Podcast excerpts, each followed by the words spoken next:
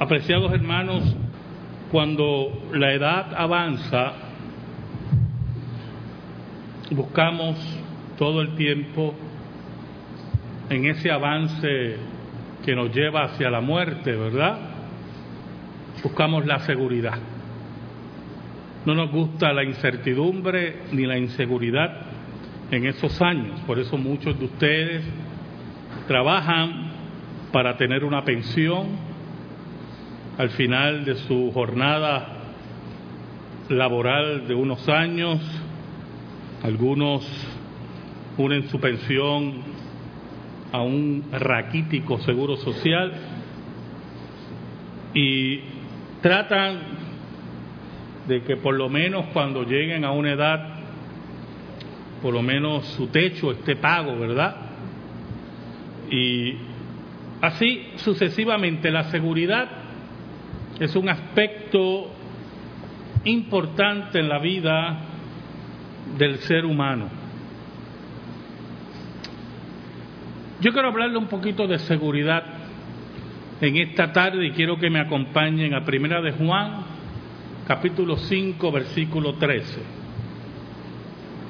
Dice así el apóstol Juan en esta carta maravillosa de Primera de Juan 5:13.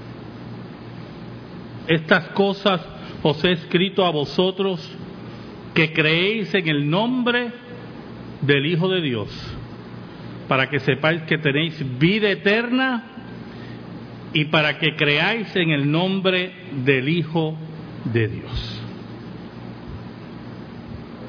Oramos. Buen Dios, gracias te damos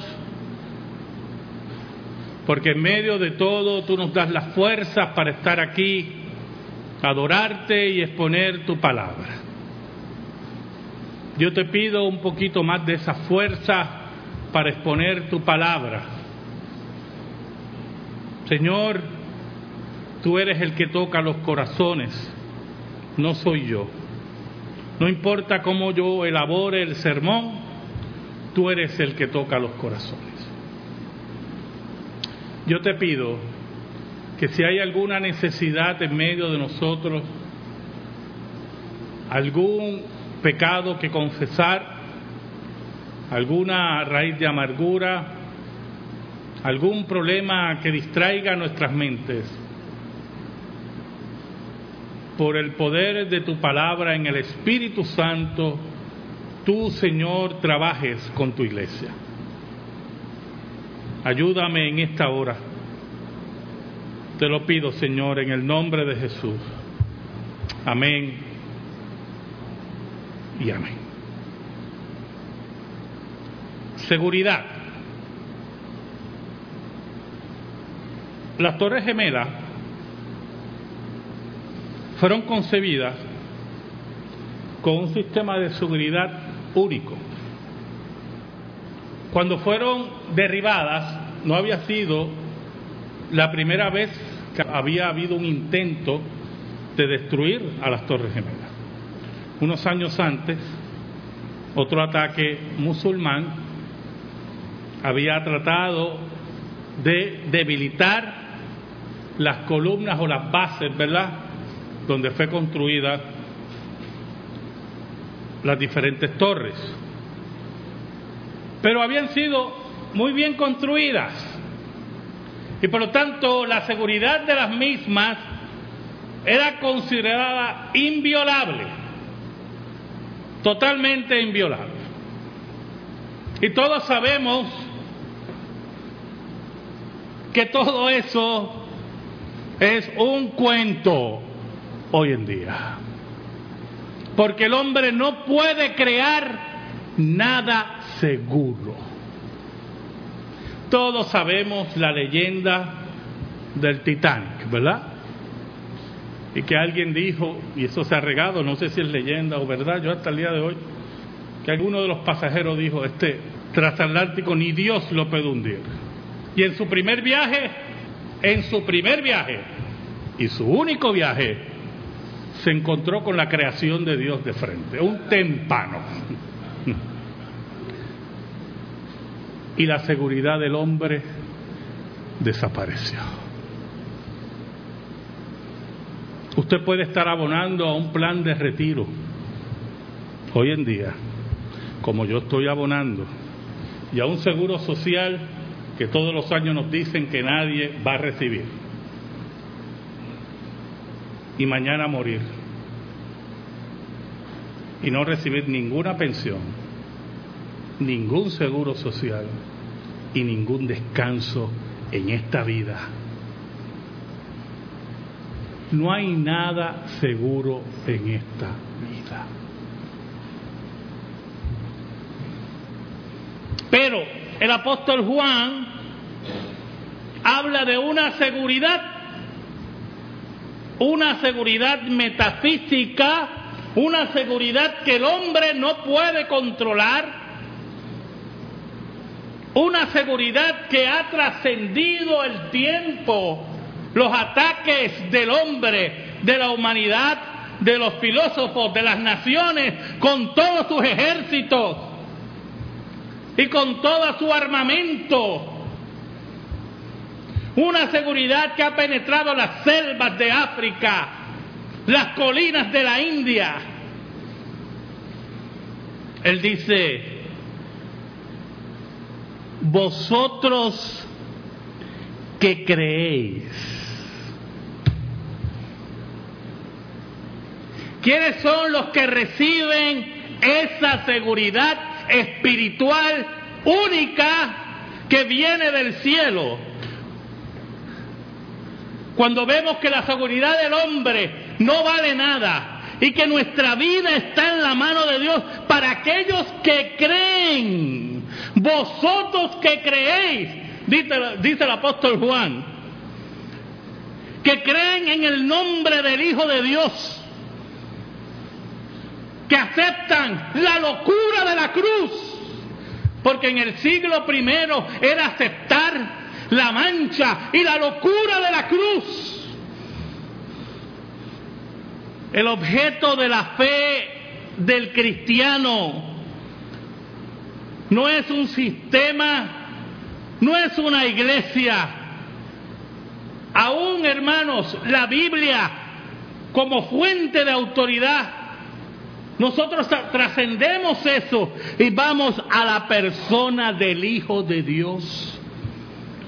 Estas cosas os escribo a vosotros que creéis en el nombre del Hijo de Dios. No es creer por creer. Hechos 16, 31 no dice, cree y será salvo Hechos 16, 31 dice, cree en el Señor Jesucristo y será salvo. La fe que no hace de Cristo una fe muerta. Es la fe que nos da la seguridad, la, certidumbre de la salvación que trasciende todo pensamiento y todo intento del hombre por darnos seguridad. Nos han dicho, y yo le he dicho aquí varias veces, que la generación pasada estuvo obsesionada por el sexo y esta generación está obsesionada con la muerte. Y todo el mundo hace ejercicio y todo el mundo bebe agua y todo el mundo se inventa, yo no sé. Mire hermanos, usted coge los canales por la mañana, cuando usted ve programa pagado. Son los nuevos sistemas de alargar tu vida y tener, y yo no estoy en contra que usted tenga una calidad de vida aceptable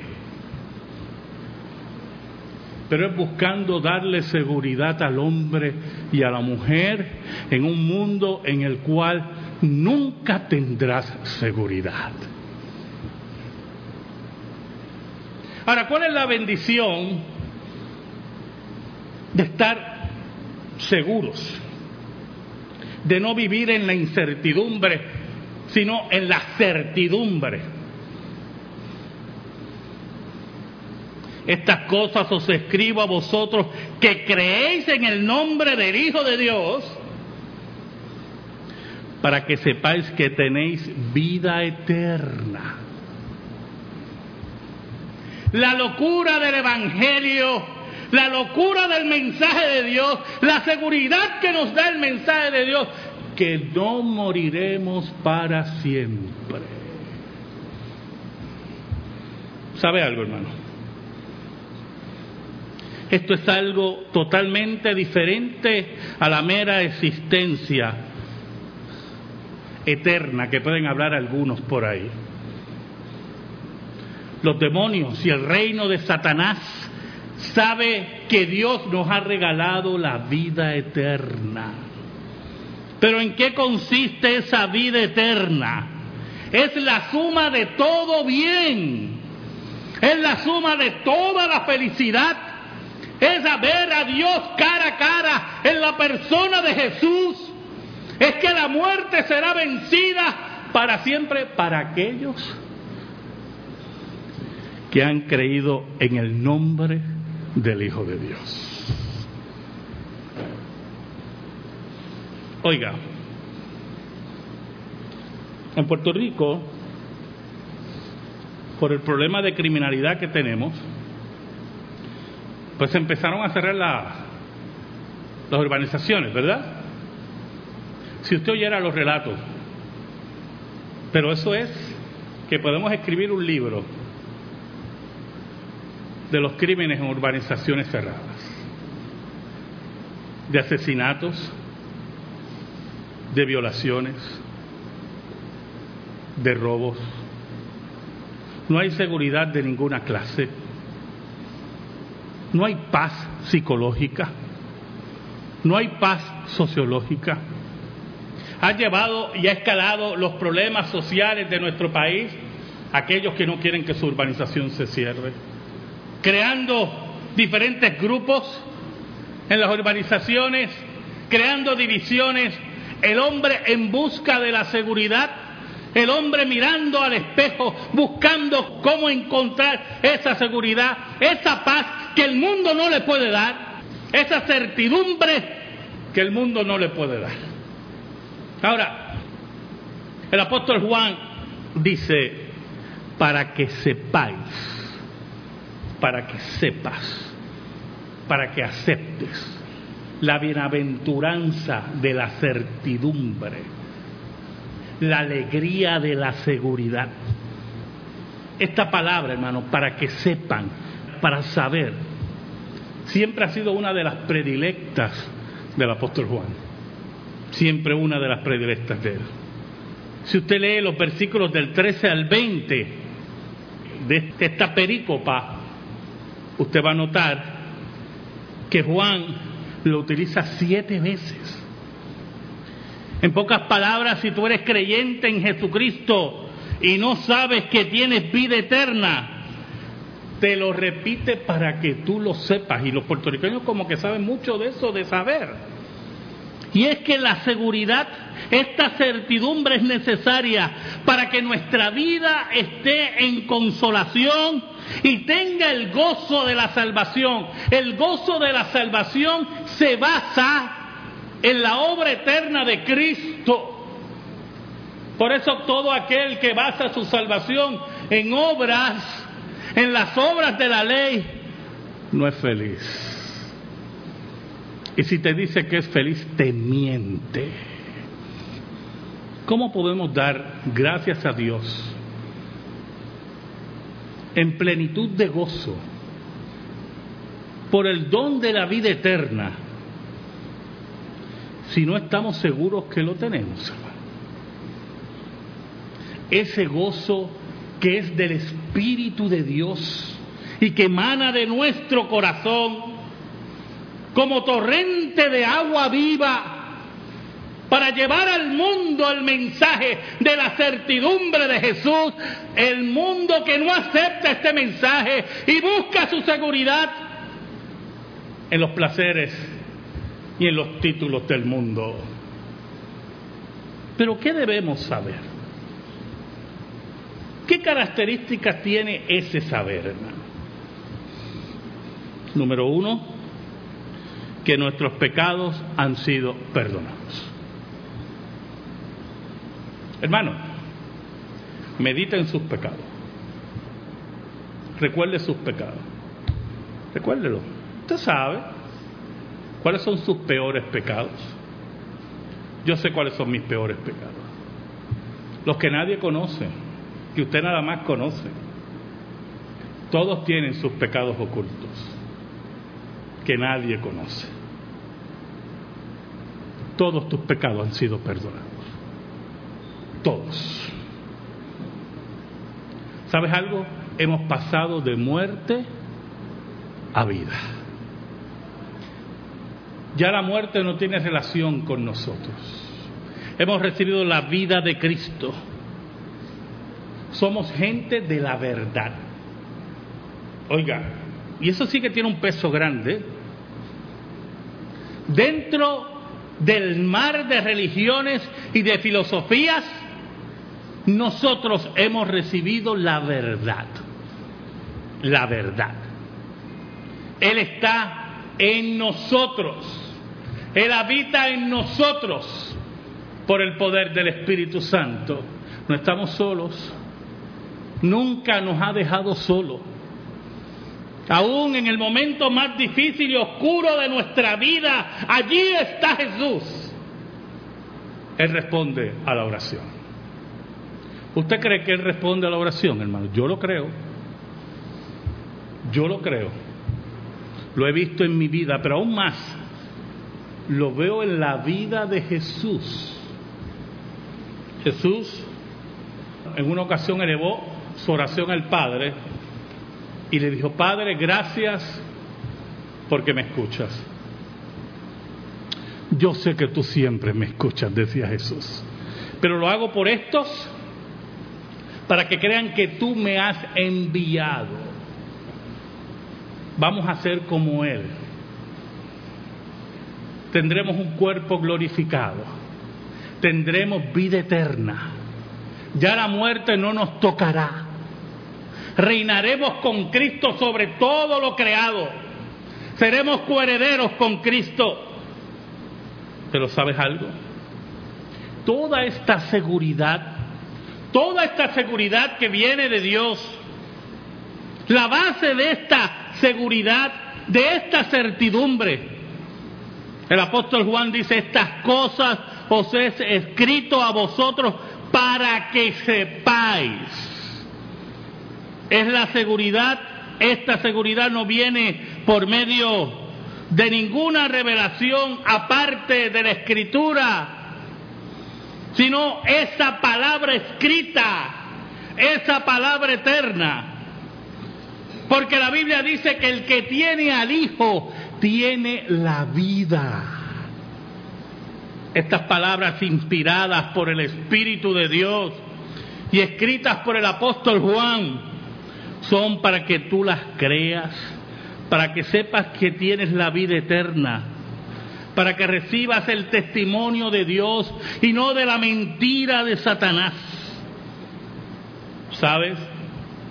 Yo nunca, no sé, lo que es ser huérfano. He oído historias terribles de la orfandad. He oído historias maravillosas también. La orfandad, crecer sin un padre, sin una madre, debe ser algo terrible, hermano. Debe ser algo terrible. Pero aún en la orfandad, un niño puede ser educado en la fe. Aún cuando nosotros éramos huérfanos de Dios, Dios nos recibió, nos adoptó, dice Gálatas, y nos enseñó y nos amó. En una ocasión, un predicador, un misionero local, decidió tomar un orfanatorio para hacer su trabajo, su trabajo de evangelización, de llegarle a esos niños que no tenían padre y madre. Y en el trabajo notaba que de todos había una niña que el brillo de sus ojos había cambiado cuando había oído del Evangelio y había creído. Y no faltaba a los cultos de este misionero en el orfanatorio y un día el predicador intrigado, ¿verdad? Aunque podía concluir, pero le preguntó a esta pequeña huérfana que cómo sabía que ella era salva. Ella lo miró y le dijo, usted me enseñó que Él lo dice, que Cristo lo dice. Para mí eso me basta.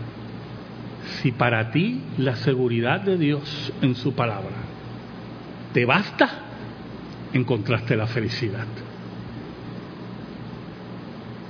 La seguridad del hombre nunca te va a atrapar. Amén.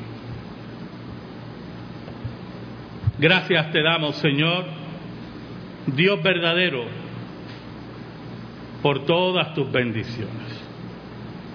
En esta hora, Señor, transmite esa seguridad a nuestra vida. Qué bueno es conocerte, Señor. Qué bueno es saber que tú reinas, que tú tienes todo bajo control y nada te toma por sorpresa. Tus hijos, que creemos en ti, descansamos en tus brazos y en tu pecho. Oramos por Cristo Jesús. Amén. Y amén. Estamos en silencio, hermano.